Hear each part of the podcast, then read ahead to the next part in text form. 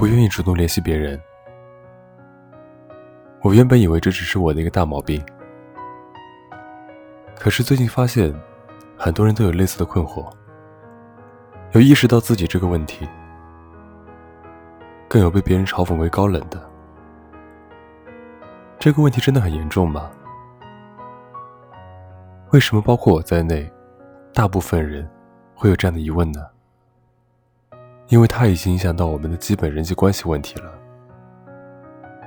个人性格问题，你是个自卑、容易失望的人。比如我，我之所以不愿意与别人联系，很多时候是害怕自己的一腔热情被别人浇了冷水。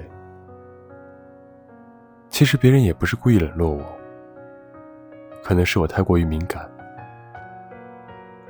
你想要与别人联系时，很多时候。都是想要倾诉，或者遇到麻烦需要帮忙时。记得有一次给朋友打电话，想要他帮忙查一个资料，还没等我开口，他就说自己在忙，等一会儿再给我回过来。我能理解他真的忙，可是我的小心脏又受伤了。每一次出现这样的问题，我都会告诫自己，有问题。要自己解决，不要动不动就给别人打电话添麻烦。自己的事情自己处理，久而久之，就再也没有给别人打电话的冲动了。害怕被拒绝，害怕等待，害怕自己的热情给别人造成压力。高中有高中的同学。大学有大学的朋友，工作有工作的同事。不管在上学时我们的关系有多好，但是毕业之后，我们就各奔东西了，天南海北，生活不再有交集。趁着刚分开的余温，我们可以抱怨新生活的烦恼，但抱怨毕竟只是抱怨，对实际问题的解决。没有任何帮助，而且随着时间的推移，当你对工作麻木之后，你连抱怨的力气都没有了。大学时的一个同学，刚开始我很不适应他的交际原则，他可以上一秒在电话里跟你说的很火热，下一秒就把你们的交谈内容忘得九霄云外。他为了陪同事，可以让你等他几个小时。很多时候，你都怀疑他是你大学最亲密的同学吗？不过现在，我可以理解他了，因为毕竟他每天共度大部分时间的是他的同事，而不再是你了。他需要同事陪他做以前你们在一起做的事情，而你只是远亲不如近邻了。很多时候，拿起电话。却不知道该打给谁。通讯录里上百个联系人，却都勾不起你倾诉的欲望。最后想想还是算了吧，不如自己一个人去外面走走。先前的我们，远离家乡，孤身一人来到陌生的校园，结识五湖四海的同学。我们是最亲密的伙伴，我们吃在一起，住在一起，对每一个人的脾性、家庭。爱好了如指掌，我们之间没有隐私，没有秘密。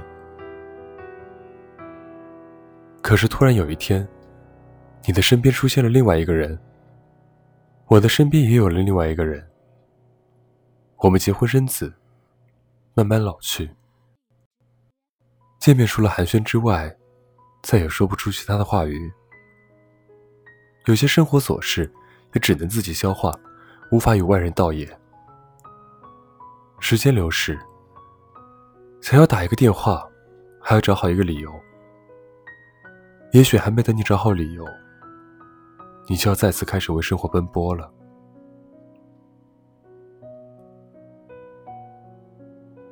我知道一位忙到连恋爱都没法谈的女同学，她怎么会有时间给你打电话？他早上八点到单位开始工作，中午吃单位盒饭，工作到下午，加班到九十点。下班后洗漱、卸妆，打开电脑，看会新闻，浏览一下网页、微信。已经快要十一点了，挤出一点时间看会娱乐节目，让自己紧绷一天的神经放松一下。每次睡觉前，都感叹不行了，明天早上要迟到了。即使有一点空闲时间，他还想看点书，充实一下自己。友谊是需要维护的。但也要在自己把生活处理好的基础上，让他耽误睡觉，或者充实自己的时间，来听你和你男朋友之间的鸡毛蒜皮的小事，实在没有必要。因为年轻的我们，每天都有很多重要的事情需要做。你想做一个隐形人，活在自己的世界中，你不需要让别人知道你的动向。你只想安静的过你的生活，你也不想了解别人的生活，彼此互不影响。他们对你追求的不切实际的梦想，不屑一顾；你对他们那种世俗意义上的稳定，嗤之以鼻。